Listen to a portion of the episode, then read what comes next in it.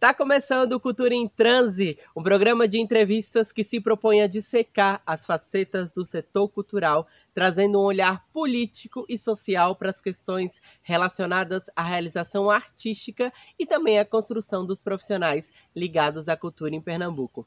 No episódio de hoje, a gente vai debater cultura e movimentos sociais. Vamos conversar sobre como as realizações artísticas fortalecem a adesão e a construção dos movimentos sociais em Pernambuco e também como esses movimentos fortalecem a criação de outros espaços de criação e fruição onde o Estado não alcança. E para conversar com a gente sobre esse assunto, a gente vai receber essas três mulheres maravilhosas. Bia Pancararu, Maria Ferreira e Rosa Moim.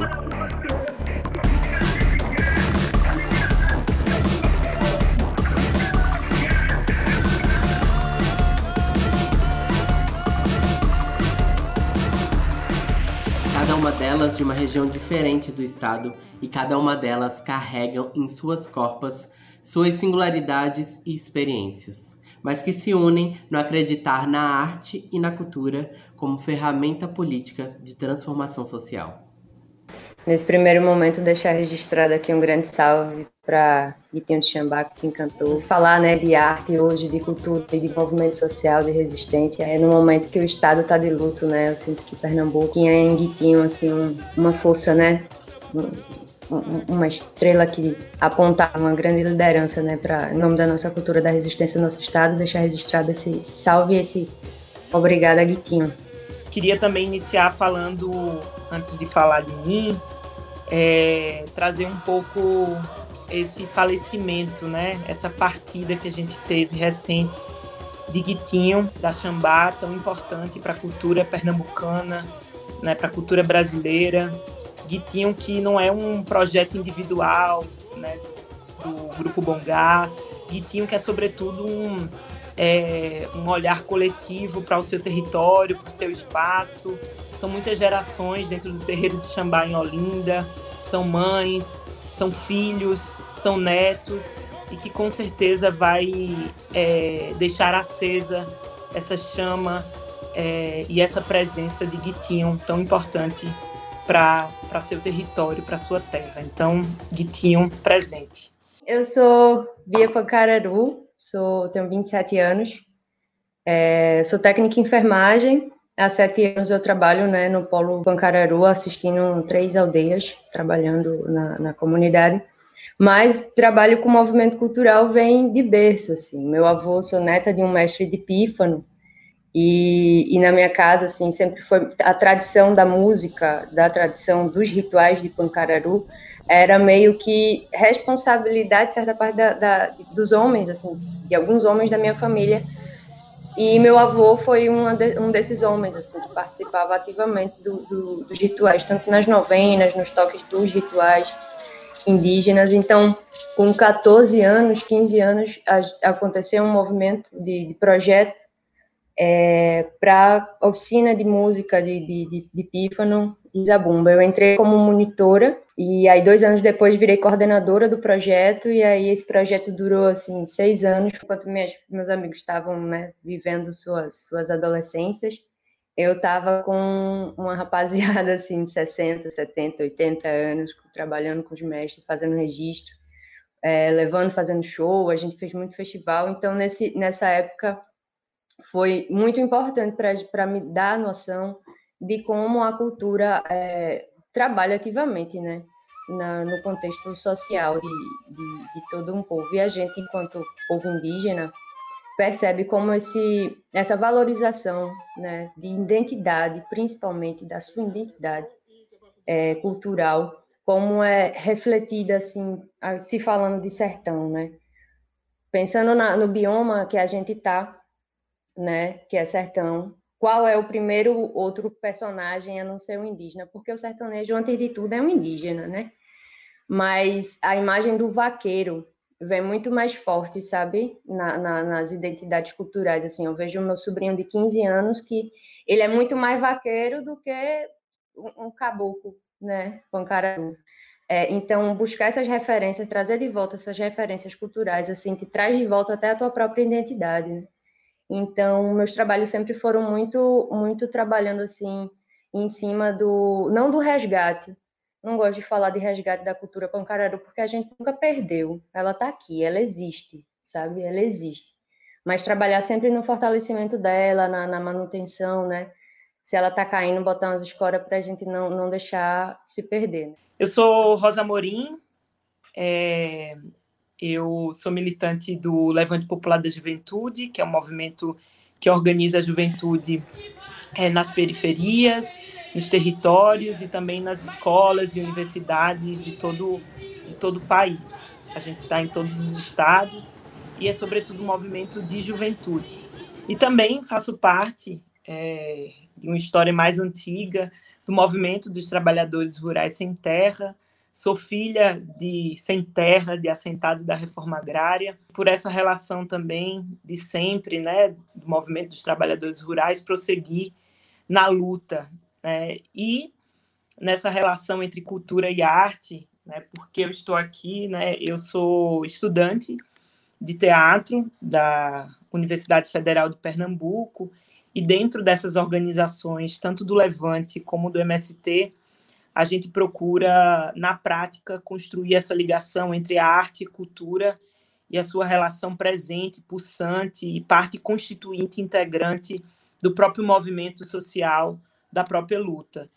E tenho tarefas mais concretas nesse lugar de pensar a contribuição da arte e da cultura dentro dos movimentos. Então, dentro do Levante, eu estou é, nesse momento na gestão da diretoria de cultura da União Nacional dos Estudantes e pelo MST, nesse momento, eu faço a coordenação, faço parte da coordenação cultural do nosso espaço no Recife, que é o Armazém do Campo, um espaço de produção e comercialização dos produtos dos assentados e acampados da reforma agrária, mas também é um espaço que tenta dialogar né, com os espaços culturais da cidade do Recife e ter essa conexão entre o que é produção né, e trazer a cultura também para esse espaço. É muito forte, é muito potente que hoje o Armazém do Campo é esse espaço em que o MST consegue dialogar né, com a cidade, consegue colocar aí essa disputa política cultural na rua. É, eu sou Maria Ferreira, sou fotógrafa aqui de Caruaru.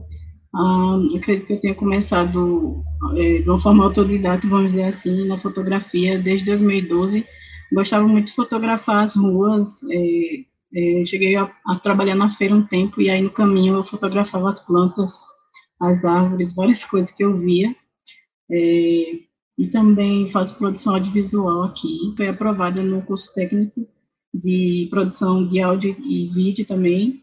É, fiquei muito feliz porque tentei várias vezes iniciar aí nessa caminhada, né, de estudar realmente o audiovisual, que para mim é uma forma também, como, como Bia fala, né, de a gente registrar mesmo os momentos e a luta do nosso povo, no meu caso, o povo negro, né, sou poeta, é, poeta marginal, faço parte do Isla Caruaru e também vou na batalha, né, de, de organizar o Isla das Minas Caruaru, que já teve duas edições, o Isla Caruaru vem desde 2017 e aí no Islã a gente tem essa, essa questão do, do aquilombamento, eu acredito, assim, da gente trazer a favela para o centro da cidade também.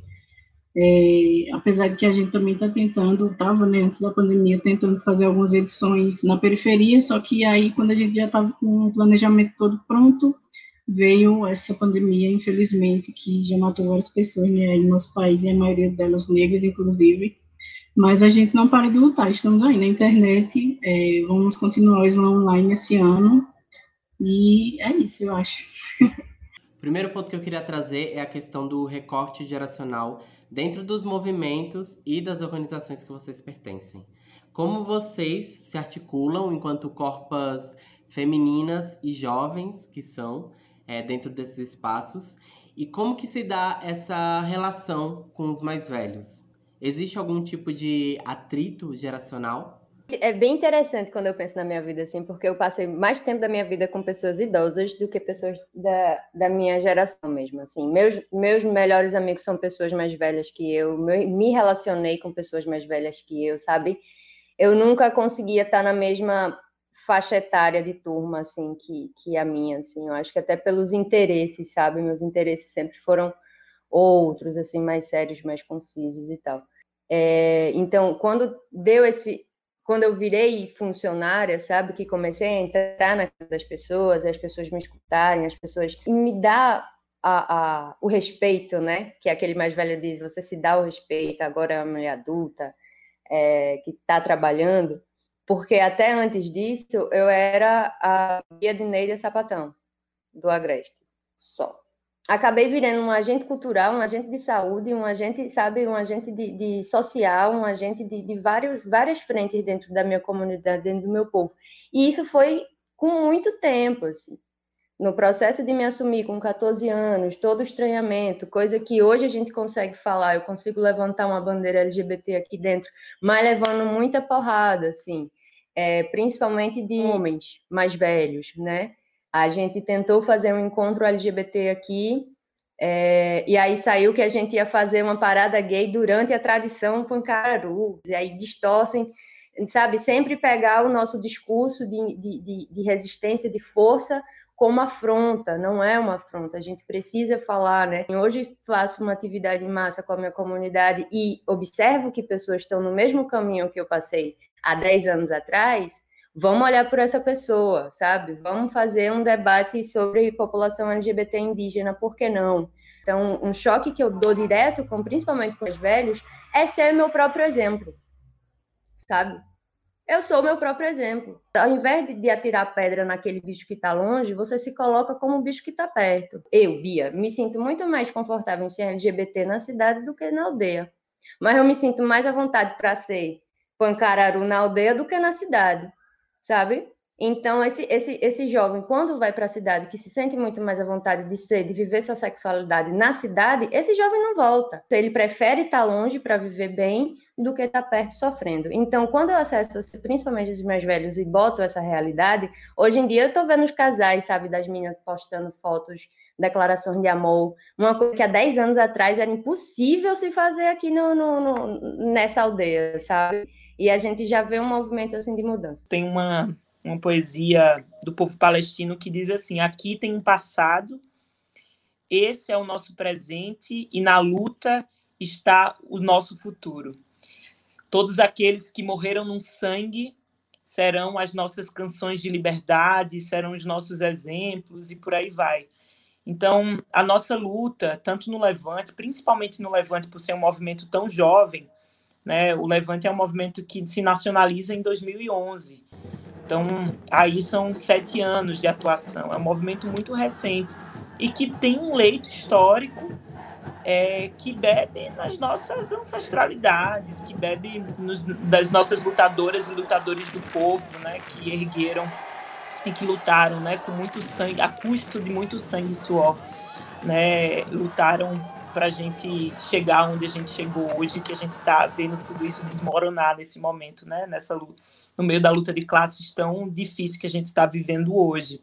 Mas principalmente sobre essa coisa das gerações, acho que o MST, para mim, e para o Levante é um dos grandes exemplos. Eu acho que a nossa inspiração geracional, por mais que esteja né, um movimento também tão recente, se a gente for olhar para a história de luta e resistência do povo brasileiro, claro, a gente tem várias outras referências nesse leito histórico, mas enquanto jovem, é, os companheiros e companheiras do MST conformam a nossa esse leito histórico, né, a nossa trajetória de luta, essa, essa grande inspiração para a gente, que são é, os assentados e acampados, né, a luta pela reforma agrária em geral no Brasil, eu acho que é um dos pilares muito importantes para a gente olhar e se inspirar porque a luta pela reforma agrária, inclusive, ela extrapola né, a própria luta né, do MST que está agora, né, que é muito recente, se a gente for olhar até, enfim, o povo indígena, os quilombolas, é, o povo negro, enfim, todos esses, né, de Dandara, a Zumbi,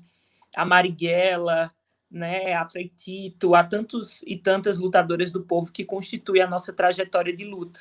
É muito bonito uma coisa que o MST traz, que a gente hoje a gente é muito presente em todos os espaços, que é essa concepção da mística. Eu não sei se vocês né, já ouviram falar, né? Mas a mística é sempre um espaço uma apresenta se traduz na prática como uma apresentação artística, cultural antes de qualquer espaço de debate, de discussão política. Então, sempre vai começar com uma mística, que é meio teatralizada, cantada, poetizada, enfim, mas que a mística nada mais é do que a é, esse espaço de manter a chama acesa, resgatando os nossos antepassados, resgatando o nosso leito histórico, resgatando as nossas as nossas referências e que isso vai se traduzir em arte, né? Isso vai traduzir num, numa palavra de numa palavra é, de ordem, numa citação de alguém que veio antes da gente e essas palavras, esses gritos, essas essas coisas que deixaram para a gente, que, essas, que esses antepassados, que essas gerações passadas, na verdade, deixaram para a gente, na verdade, é o que vai dar sustentação para nossa luta, entender o lugar que a gente está hoje e para onde a gente quer ir.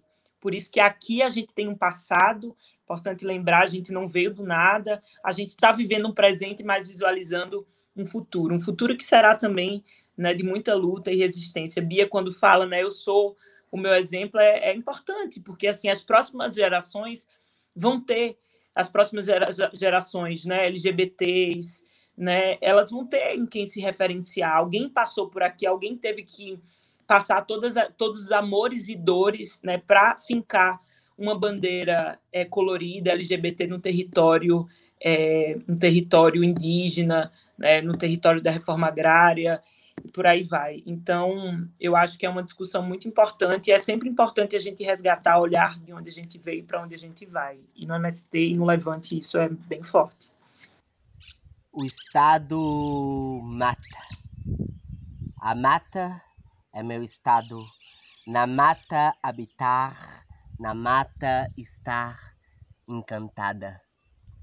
Mesmo assim, quando há fogo, mata.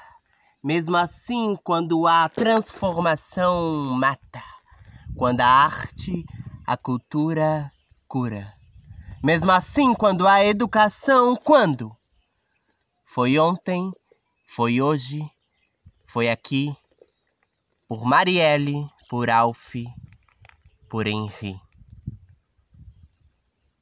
Maria, aproveitando esse gancho levantado por Rosa, além da questão geracional, eu queria que você falasse quem são as suas referências da, da área que você atua enquanto mulher, preta, artista e militante. É, então, é, na questão da literatura, eu acho que pesa um pouco mais assim essa coisa da, das gerações antigas, porque o que prevalece aqui como literatura em Caruaru é o cordel, né? E aí a poesia marginal chega para não para confrontar, mas eles eles consideram como se fosse um confronto assim entre é, movimentos literários, como se com medo talvez de que a poesia marginal apague o cordel e já conversei com o Urbano sobre isso, a gente quer levantar o cordel junto com a poesia marginal para que a gente mostre é, as características que são semelhantes e as diferenças e o quanto isso pode ser bonito também, sabe? É, e ainda por cima, a questão do, do cordel aqui em Cabaru também, a maioria dos cordelistas são homens brancos e de classe média alta, e eu acho que chegar um movimento assim, literário feito por jovens da periferia é meio que ameaçador para eles, sabe? É, e me incomoda muito esse olhar que eles têm também sobre o nosso movimento, porque a gente, nos festivais que a gente produz e, e os festivais que eles produzem também, eles poderiam, a gente poderia é, fazer uma conexão massa de juntar, né, para juntar os públicos também de cada arte assim, mas é muito difícil o diálogo, assim, é uma coisa que tá, a gente está caminhando bastante, assim, está lutando muito para ver se a gente consegue fazer essa união aí e que eles aceitem também a poesia marginal feminina, né? Porque é, não sei se, se vocês gostam do cordel, mas tem muitos cordéis que tem palavrão e essas coisas todas assim, falam de, de sexo e etc. Mas quando é uma mulher falando, é, incomoda bastante, assim, principalmente os homens, né? Atrás do riacho, ouço mais um grito. Foi Dona Leidinha chorando ao ver no chão o corpo estirado de seu menino. Wesley estava na varanda ouvindo o som quando a polícia chegou. foram logo mandando soltar o celular, colocar a mão na parede e a última coisa que ouviu do seu filho foi: Eu não tô com nada não, não tô com nada não, senhor. Ouviu a queda do celular e do seu filho. Sentiu uma dor enorme no peito. Quando ouviu o tiro, correu para ajudar, mas infelizmente não tinha mais jeito. Até agora, não se sabe ao certo o que aconteceu. Cada um fala uma coisa, uns que foi reação, outros que foi desacato. E para Dona Leidinha o que importa mesmo é que sem socorro nenhum, nas mãos da polícia, seu filho caçula morreu. É, a maioria das pessoas que estão no Islã hoje são pessoas é, mais jovens que eu, né? Eu tenho 26 anos. E são pessoas que ainda estão engateando para escrever e aí já, quando elas chegam no movimento, já chegam com essa, esse peso de ter um, um movimento que vai contra o que você faz, é bem complicado. É, e aí muitas meninas, né, que como eu falei, eu faço o Islã das Meninas aqui em Caruaru e só rolou duas edições justamente porque as, as meninas não se sentem à vontade de recitar, porque a gente nunca foi colocado no lugar de fala, né, assim, a gente nunca foi colocado num, num palanque ou num palco para falar o que a gente sente e o que a gente quer do Brasil, né? E aí, quando a gente dá essa oportunidade, é bem difícil de chegar às meninas. É, a segunda edição do Islã das Minas, que, inclusive, quem, quem apresentou foi Rena, e já quebrou mais uma barreira aí para a gente também. Muitas pessoas é, me questionaram por que da gente ter pedido a Rena para apresentar o Islã, e eu falei, né, sobre a importância da, do, do ingresso, eu acho, das, das mulheres trans, assim, no movimento também da escrita, e para nossa felicidade, quem venceu foi Sofia Fragoso, né, que é também uma trans aqui de Caruaru. Roberta Estrela Dalva, para mim, é uma referência do caralho. Eu gosto muito do trabalho dela e como ela consegue, vamos dizer, como se ela fosse um povo, sabe, com vários braços que vai, vai ministrando, assim, vários movimentos ao mesmo tempo. Eu me espelho muito nela e, e a forma como Carolina Maria de Jesus escrevia também me deixa muito acolhida, assim, como se eu fosse abraçada, sabe, pela literatura, porque minha poesia eu não considero uma poesia, vamos dizer, com palavras mais rebuscadas, né, que nem Urbano fala. É, não, não, nunca entrei na universidade na minha vida. E aí são palavras mais simples, mas que, de certa forma, eu tento é, mostrar o que eu estou sentindo, né? E Carolina Maria de Jesus tinha muito isso também. Estou pegando mais referências de pessoas que estão vindo agora, tipo Rena mesmo, é, Rosa, né, como eu falei, eu não sei se ela escreve, mas eu já vi ela recitando, achei maravilhoso. É, e são essas pessoas que me fazem ter vontade assim, de continuar no movimento, apesar da insegurança e essas coisas todas. Eis aí a sequidão. Secas estão as panelas, as cidades, as gargantas, nesses tempos em que a lei protege mansões enquanto rouba o sonho da rapaziada põe um olho no caminho aberto por malês, canudos e balaiada. Pelas revoltas negras, coluna Prestes e a bandeira da reforma agrária. E o outro olho no horizonte dos levantes que virão. A revolta dos oprimidos sempre será a chave da vida que virá. É o bom combate de conselheiro que lá do alto da montanha o sino vai anunciar primeiro sobre essa relação entre a arte e a cultura dentro dos movimentos que eu acho que é bem importante trazer nessa conversa, né? Primeiro porque a gente tem uma falsa ideia de que a questão da cultura apenas ela é vinculada às atividades culturais, né, dentro da sociedade. Então, tradição da música, do teatro, da pintura, das artes plásticas, enfim. E às vezes a gente esquece é, que a dimensão cultural ela é muito mais abrangente, né? Fala dos nossos hábitos, dos nossos costumes, das nossas tradições, das nossas inovações. E é nesse lugar que tanto o Levante como o MST ele se referencia, né? Nessa concepção de cultura dentro dentro do movimento. Então, é, existiu alguns movimentos é, na história do Brasil, da cultura, da política, que foram muito fortes, né, que não dissociou a esfera da política, da economia, da educação e da cultura. As coisas caminhavam juntos. Isso eu posso falar do CPC, que foi o Centro Popular de Cultura, da UNE, da União Nacional dos Estudantes, e aqui no Nordeste, na década de 60, isso a gente teve o movimento de cultura popular do Nordeste, aí comandado pelo governo de Arraes, mas que Paulo Freire né, foi uma das pessoas que conduziu, e a gente tem o Teatro de Cultura Popular, mas eram pessoas que estavam totalmente vinculadas à efervescência política. Então, a primeira, a primeira concepção que a gente tem dentro das, das nossas organizações é que arte, cultura e política são coisas indissociáveis. A arte ela não é um apêndice da luta, né? não é uma coisa para enfeitar, né? para ser apenas um, um entretenimento dentro do nosso processo. Também é arte, deve ser também entretenimento. Mas elas, a arte e a cultura, é, sobretudo, uma forma da gente potencializar a nossa luta. Então, ela se torna também uma ferramenta de luta.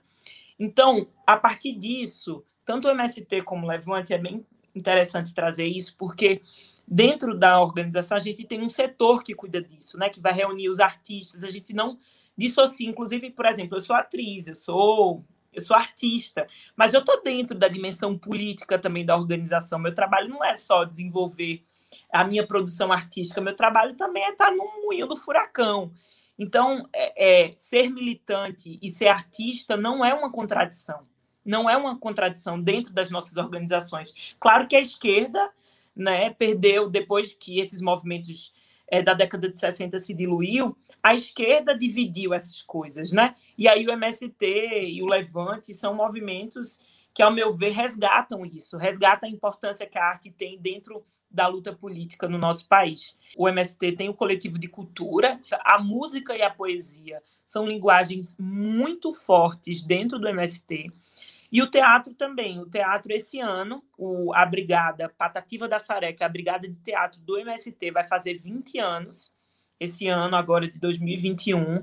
Então, é bem simbólico também entender que tem, por exemplo, uma brigada de teatro dentro do MST, que, que acontece em todo o Brasil, muito mais fortes sul, sudeste, mas assim, Ceará, né, vários estados que, que têm a produção né, vinculada, e a produção não só com, com, qualidade estética, com várias questões. Então, no MST isso é bem forte, e no Levante, é, que é esse movimento novo que pretende dialogar com a juventude, a partir do que a juventude se identifica, não tem como a gente negar o poder que a arte tem. Maria deve saber o quanto a, o Islã o Islã é um instrumento organizador da juventude. A cultura organiza a juventude. Se a gente não discutir esses instrumentos, esses meios né, de produção, do que a juventude está fazendo, a gente está se distanciando da juventude, das possibilidades de organizar.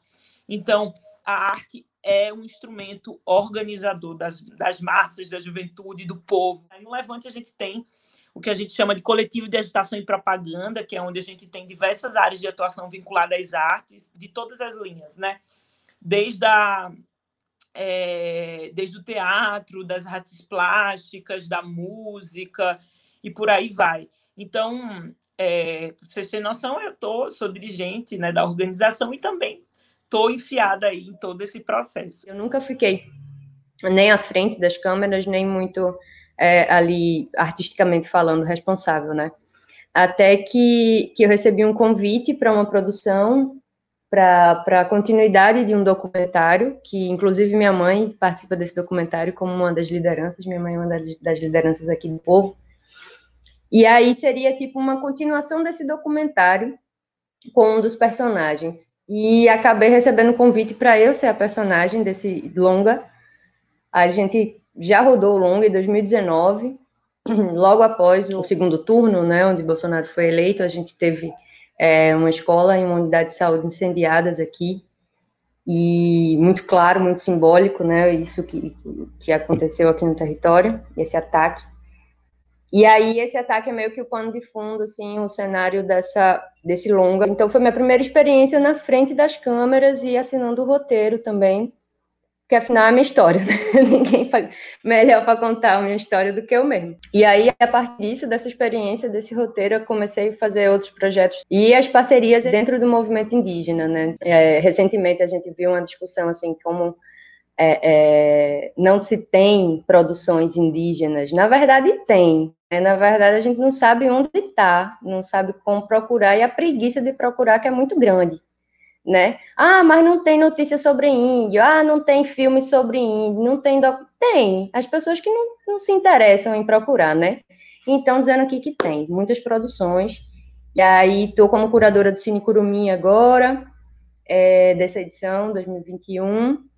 E aí, sempre contribuindo, assim, sabe? É, a gente fez um, um, projeto também pela Audi Blanc, é, de formação de, de comunicadores, também trabalho como comunicadora, fazendo formação, assim, mentoria para novos comunicadores indígenas, assim, cada povo fazer seu, suas mídias, suas redes sociais, a gente vai, né, encaixando, então tem uma parceria forte com, com Graça Guarani, com Xandão, Pancararu, que são é, do audiovisual, assim, das antigas mesmo, sabe? Da, o pessoal de comunicação da POIM, da PIB. Então a gente tem sempre uma, uma teia grande, assim. Trazendo para esse contexto político podre que a gente está vivendo, é, eu acho que, que tanto os movimentos sociais quanto os artistas, né, são, são um alvo bem forte, assim, né, do bolsonarismo.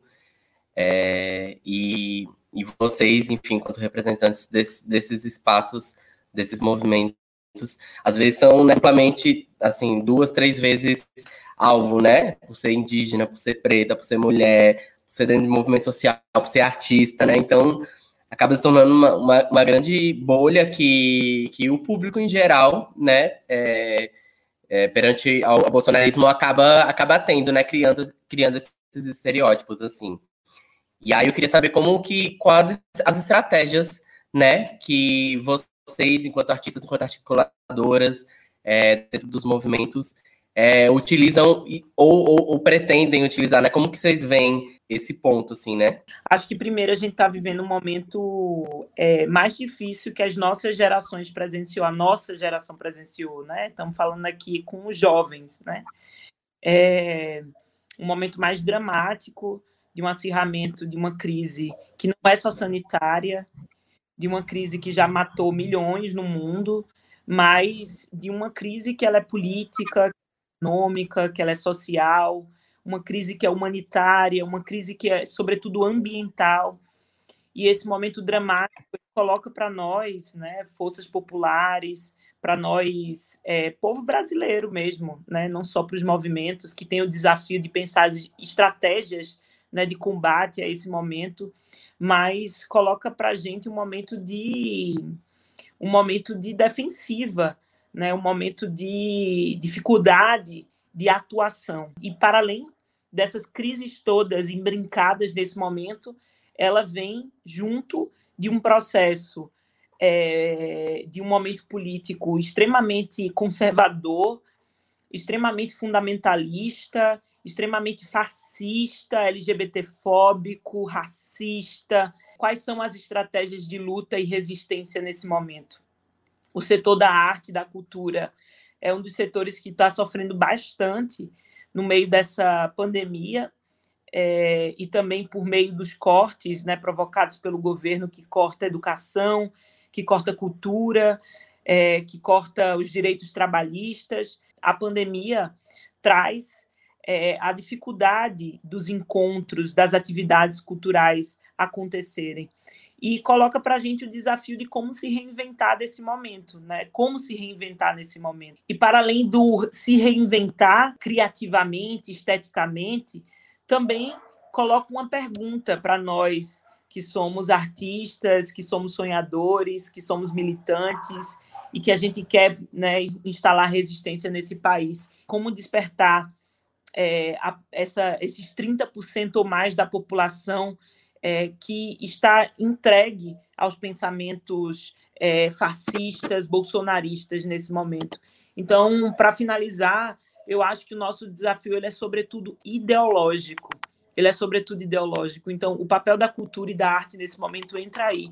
Esse é um momento da batalha das ideias, de estabelecer um convencimento contrário a essa desordem sangrenta que está existindo dentro do país no meio de um governo completamente conservador.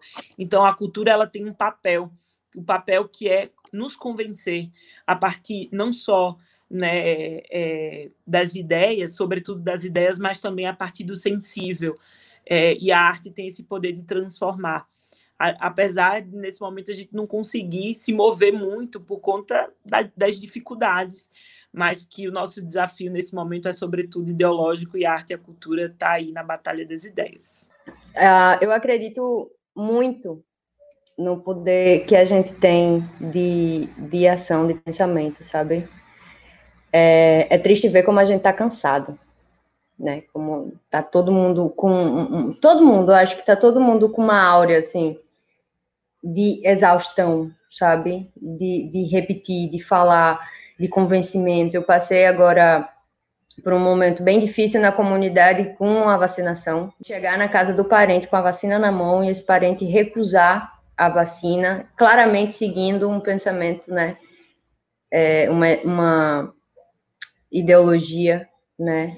Desse, legitimada pelo nosso presidente, infelizmente. Então a gente tem que se munir, é, é o que a gente repete muito, sabe? É, é corpo fechado e pé ligeiro. É, eu escutei uma vez de uma mais velha que a maior tecnologia ancestral do povo indígena sempre foi a cisma. Ser cismado, ser desconfiado, ser um pé atrás, sabe? Foi o que nos manteve vivo até hoje. E aí a gente fez uma reflexão muito muito interessante sobre isso, né? Como cuidado, a gente ter cuidado, não de pisa é importante, mas que chega um momento na vida que a gente tem que se lançar, né? Que a gente tem que enfrentar os medos, enfrentar o, o, o que tem por trás da nuvem de fumaça e, e, e desbravar, né? E eu acredito que esse momento está sendo muito agora, está sendo muito assim. A gente está sendo chamado para uma revolução constante, dia a dia, todo dia. O bom dia que você dá faz diferença, sabe? A gente está pegando um pouco do que Rosa falou. Eu acredito também que é uma questão social, é uma questão é, política, é uma questão econômica, mas é uma questão também de caráter, de humanidade, sabe? A gente vê pessoas que, que, que se legitimam desse, desse momento para poder ser violento, para poder falar o que sempre quis falar e nunca teve, né, uma janela. Então, é, eu acho que a gente precisa fortalecer muito o nosso psicológico, o nosso emocional, quem está à nossa volta, sabe? Nós que somos pessoas, né, nossos corpos que estão, querendo ou não, em várias linhas de frente, sabe? Meu corpo está na linha de frente, tanto como profissional de saúde, como mulher, como indígena, sabe? Como como agente cultural, enfim, em várias frentes. Então, que a gente se cuide, sabe? Um pouco, olhar para dentro. O movimento político, o movimento social, é, Brasília, enfim, lá fora, tudo isso não vai mudar do dia para a noite e é muito triste saber disso, né? Então, que a gente se fortaleça, que a gente busque fortalecer o nosso corpo, o nosso espírito, quem está ao nosso redor, fortalecer a nossa família, fortalecer nossos amigos. Que um povo fortalecido, uma pessoa fortalecida é muito mais difícil de ser, de ser derrubada, de ser quebrada, né? É isso aí, vamos se fortalecendo, se cuidando e caminhando sempre em frente, mas também sabendo os passos que cada uma de nós pode dar nesse momento.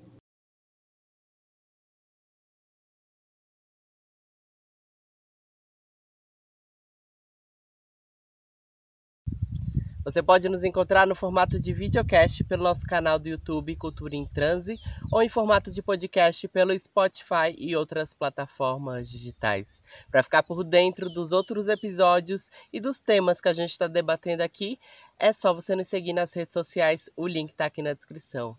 Eu vou ficando por aqui, a gente se vê numa próxima. Cheiro! Este episódio é fruto do incentivo da Lei Aldir Blanc do edital de formação e pesquisa LabPE, com a presença das entrevistadas Rosa Morim, Bia Pancararu e Maria Ferreira, e mediação de Rena Costa, direção-geral de Pedro Ferreira e Tiago das Mercês, roteiro de Tiago das Mercês e Rena Costa, coordenação Marcelo Pedroso, produção Tiago das Mercês e Pedro Ferreira, Produção executiva Jéssica Otaviano. Estrutura pedagógica Rena Costa. Logger Pedro Ferreira. Técnico de transmissão e captação de vídeo e áudio Pedro Ferreira. Curadoria Marcelo Pedroso, Rena Costa, Pedro Ferreira e Tiago das Mercedes. Montagem e finalização Letícia Barros. Design e arte Tiago Lourenço. Legendagem Rayan Oliveira e Jéssica Otaviano.